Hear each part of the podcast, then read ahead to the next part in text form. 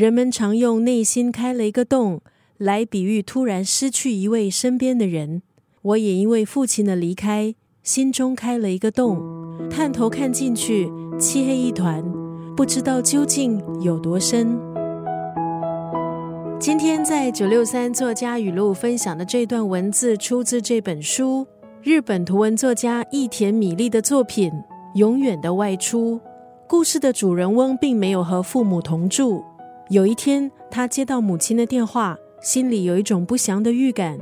听到母亲转述癌症末期父亲的身体状况不好，便立即动身搭新干线回老家。故事的主人翁也就是作者，他意识到这次回家其实是要面对父亲的离去。虽然很希望父亲可以在他赶回去之前撑住，可是他也意识到那是父亲的人生还有时间。希望父亲撑下来等他，是不是自私的表现？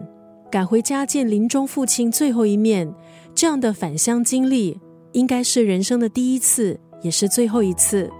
这本书《永远的外出》写出作者伊田米粒陪爸爸最后一段生命的时间，他也借此回顾自己一个人在熙熙攘攘的东京生活感受到的空虚，偶尔回返家乡大阪。和家人相处时微不足道的平淡日常，原来才是真正的幸福。作者把告别之前还有告别之后的过程写得轻盈，看似不精心，却流露出对人生透彻的感悟，还有对至亲的思念。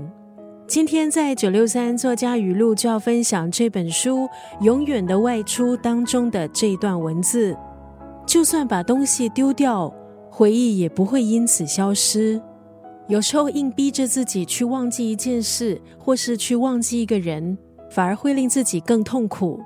当思念来袭的时候，想一想相处的美好、值得回味的时刻，相信过了一段时间，想起那个人或那段往事，不会再是那么折磨人的一件事。今天在九六三作家语录分享的文字，出自日本作家《永远的外出》这本书当中的这一段文字。